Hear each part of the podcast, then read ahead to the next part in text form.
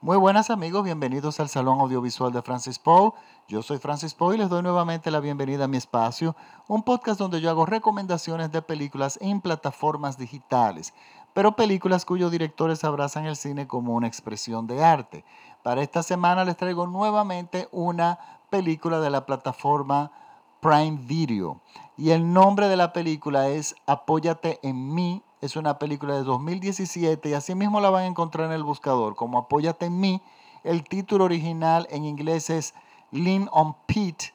De todas formas, yo voy a colgar el enlace de la película junto con el del podcast en mi página de Facebook, el Salón Audiovisual de Francis Poe, y en Twitter, arroba Francis Poe, para que ustedes puedan acceder directamente a la película y también al podcast. Y si desean, puedan compartir, eh, tendrán la posibilidad de compartirlo. Entonces, miren, este es, una, es un drama, es una película de 2017 que le fue muy bien con la crítica, muy bien en los festivales, ganó muchísimos premios en, festivales importantísimos, incluyendo el de Venecia, el Festival de, eh, eh, en, Inglaterra, de, críticos independientes, muchísimos premios se llevó, pero sin embargo se ha mantenido una, una película como muy bajo perfil, que incluso dentro de las plataformas digitales está más o menos escondida. Y miren, esta, esta es una película dirigida por Andrew Hyde. Este director lleva tres películas y las tres tienen muy buenas, esta es la tercera. Las tres tienen muy buenas críticas. Esta de hecho es la primera que yo veo de él. Ya tengo las otras dos aquí porque a partir de esta me ha llamado mucho la atención ver su cine porque utiliza lo que yo siempre he dicho, el lenguaje cinematográfico en una forma maravillosa. ¿Y qué nos cuenta esta historia? Miren, esta historia nos cuenta, es la historia de un adolescente que está representado aquí por el actor Charlie Plummer, que comparte, eh, que comparte eh, créditos con Travis Fimmel y Steve Buscemi. Y todos están muy bien, pero sobre todo Charlie Plummer, que ha ganado muchísimos premios por su actuación en esta película. Y yo siempre he dicho que cuando los adolescentes lo dirigen bien, los resultados son impactantes. Y este es uno de ellos. Y es una historia triste, es un drama eh, muy discreto, narrado en una forma muy íntima. Eh, es una película que tiene un tiene un, eh, eso de un corto presupuesto, o sea, no, no tiene un gran presupuesto. Sin embargo, si la película hubiese tenido un gran presupuesto, la historia no cae, la, la historia no funciona. Esta película funciona realmente así. Y nos cuenta la historia de un adolescente de 16 años que vive con su padre, que es un padre soltero, que es quien lo ha criado. La madre lo abandonó, inmediatamente él nació. Y entonces su padre, que si bien es un hombre que lo quiere y le demuestra mucho amor, es un hombre muy complicado. O sea, es, una, es un padre que no es un padre idóneo en todos los otros aspectos, él simplemente de forma eh, bruta lo quiere, pero es un hombre que no tiene trabajo fijo, que nunca se ha planteado qué le puede pasar a su hijo si él no está presente él tiene un trabajito por aquí, eh, eh, tiene trabajos temporales de lo cual vive, pero su gran problema es que es un hombre, un gran mujeriego, totalmente inestable. Eh, tiene una continua cadena de relaciones efímeras con mujeres que inmediatamente nosotros sabemos que le quita mucho tiempo a su calidad de padre y su responsabilidad de padre para con su hijo. Entonces, este, este adolescente notamos prontamente que es un buen muchacho, es un muchacho muy sensible, un muchacho eh, que podría, que cualquiera quisiera tenerlo de hijo porque se ve que es un muchacho bueno, pero al mismo tiempo es un muchacho con un vacío enorme, porque él no, no tiene el vacío de la madre que nunca conoció, tiene un vacío de que una tía a la cual él crió un gran vínculo, que era la hermana del padre, la hermana, eh, por haber criticado el estilo de vida de su hermano con referencia, con referencia a su hijo, bueno, él cortó la relación con ella y el niño más nunca la volvió a ver y soñaba con ese momento de volver a encontrarse con ella. Y resulta que este niño tiene una gran soledad. Y notamos, enorme, eh, notamos prontamente también que este padre lo deja solo por largas semanas y a medida va creciendo, que él es más independiente, el padre lo abandonaba por más tiempo porque se iba con chicas y se desaparecía con chicas. Y es interesante este aspecto de la película porque nos deja ver que el amor no es suficiente en un hogar, en, en una familia. El amor tiene que venir acompañado de muchísimas otras cosas, porque si bien el joven, el adolescente quería a su padre, su padre lo quería a él, el padre no tenía ni el más mínimo sin sentido de la responsabilidad, del futuro, de la seguridad. Esta era una persona que vivía el día a día como si fuera su último día y por supuesto una cantidad de relaciones que no lo llevaban a algún lado. Bueno, en una de esas situaciones el padre enferma, no voy a entrar en, spoilers en ese sentido. Y este joven se ve que el padre está en, en, el hospital, el padre no tiene un trabajo fijo y este muchacho de 16 años se tiene que literalmente tirar a la calle para poder sobrevivir. Entonces, en este tirar, en este, cuando él se lanza a la calle, esta película en ese momento se convierte en un road movie. Y yo he dicho eh, anteriormente que el road movie es un género del cine donde los protagonistas usualmente están en un vehículo o en cualquier medio y se van y la película se desarrolla en una carretera, o sea, las personas, los protagonistas se van moviendo de un lugar a otro.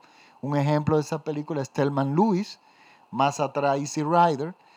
Y si bien hay películas estupendas de este género, como La Línea Amarilla, por cierto, que está disponible en Netflix, que yo he hecho un podcast de esa película que es simplemente magnífica, una película mexicana, pero es un género muy difícil de que realmente te salga bien. Porque si tú no desarrollas bien los personajes y el conflicto lo llevas con los personajes, no lo vas a poder desarrollar simplemente en las diferentes paradas o donde le, donde le tome la noche. Pues bueno, este joven buscando trabajo consigue un trabajo limpiando establos, ayudando en los caballos, con los caballos a un señor que tiene un negocio de caballos de carrera. Y él los va llevando a competir a diferentes ciudades. Y bueno, el joven va con él y ahí es que se inicia realmente el road movie. Y, pero este road movie, el conflicto de nuestro protagonista lo lleva consigo. Y esto es por eso es que la película se mantiene. Y todo lo que él observa y cómo él se maneja y cómo se le interrelaciona con la gente es a partir de su soledad, de su gran vacío y de una búsqueda que él necesita llenar ese, ese gran vacío que tiene porque la única persona con que él tenía un vínculo está hospitalizada y entonces bueno, es una situación trágica para un, para un jovencito de 16 años. Y bueno, resulta que en este proceso él crea un vínculo con uno de los caballos de su patrón. Un caballo de carrera que ya empezaba a perder carreras y ya el, el patrón está empezando, o empezando no, considerando venderlo y deshacerse de él, porque él mantiene los caballos mientras le generan dinero. Entonces, se crea un gran conflicto ahí, porque el joven crea un vínculo con este caballo y no está dispuesto a abandonar este caballo. Y bueno, y esa es la historia. Honestamente, yo en, un inicio le pasé por arriba a la película porque pensé que iba a ser un melodrama de estos empalagosos, manipuladores que nos sacan las lágrimas porque hay un perrito y los perritos son encantadores y de repente el, el perrito se muere y todos lloramos. Entonces yo pensé que con el caballo iba más o menos a pasar lo mismo, porque yo he visto en mi vida muchísimas películas donde eh, el vínculo entre el caballo y el, y el jinete nos hace llorar. Me llega a la cabeza una película espantosa con Tatuna O'Neill de los años 70, no me recuerdo el nombre, que ella sí tenía vínculos con un caballo. Y bueno, miren, yo le di vuelta a verla, para ver la película, pero resulta que no, miren, esta película está narrada de una forma muy íntima, muy personal, muy profunda, fotografiada de una forma increíble. Y además el lenguaje cinematográfico que utiliza el, director, si se fijan, él quiere que entremos en el corazón del protagonista. Y usualmente un recurso del cine que es correcto utilizarlo es entregarnos primeros planos en los momentos de sufrimiento del protagonista o en los momentos donde tiene diálogos más emotivos para que nosotros, el espectador, cree una, una conexión con el protagonista. Y miren, un recurso muy válido del cine. Pero el director se aleja de eso y, lleva, y, tiene su propia narrativa. Él aleja a todos los personajes de la cámara de los primeros planos, incluyendo al propio caballo, pero a nuestro protagonista nos los acerca a través de la iluminación, las luces, los colores, su lo que los rodea y su soledad, sin recurrir frecuentemente a los primeros planos. Eso para mí fue ingenioso y funciona extremadamente bien. Es una película que les voy a decir que nos sacas lágrimas sin ser un melodrama. Esta película me llegó al corazón, te, eh, te destruye, te, te afloja, como digo yo, te afloja las articulaciones y nos demuestra que algo increíble, porque eh, escuchamos muchas veces que decimos el ser humano o los niños tienen solamente con amor. No, este protagonista tenía amor de parte de su padre, pero la salud emocional no puede venir solamente acompañada de amor. Es una combinación de cosas de las cuales le faltaban absolutamente todas. Incluso el propio amor es una calidad ambigua. O sea, lo quería, le cae muy bien, pero no tenía esa facilidad, no era un tipo de padre que podría sentarse y, tener una conexión con su hijo. El, su hijo simplemente llenaba una parte de él que él también venía, que evidentemente traía, que era su soledad, y, él, y su hijo llenaba simplemente una parte. Y evidentemente esa necesidad de buscar constantemente mujeres era algo que el padre iba que traía consigo. Y por supuesto, se hereda en el sentido de que se hereda el conflicto. El joven tiene una gran soledad. Entonces, los jóvenes, eh, lo que nos deja ver es, lo triste que es que los seres humanos necesitamos una familia, necesitamos un ambiente. Y este protagonista, un ambiente que uno identifique como familia y por más disfuncional que sea, porque las conversaciones que él tiene con el caballo, que se convierte en, un monólogo prácticamente, son trivialidades que él veía en las otras familias, cosas comunes y corrientes de una familia cenando eh, todos juntos, de, y él describía eh, lo que cenaban y jugaban con la cena y entonces el padre le, mandaba, le llamaba la atención y él añoraba esa cotidianidad que se ve en muchísimos hogares que él simplemente lo encontraba muy lejos y, y, necesitaba ese tipo de, de cotidianidad familiar él simplemente no tuvo.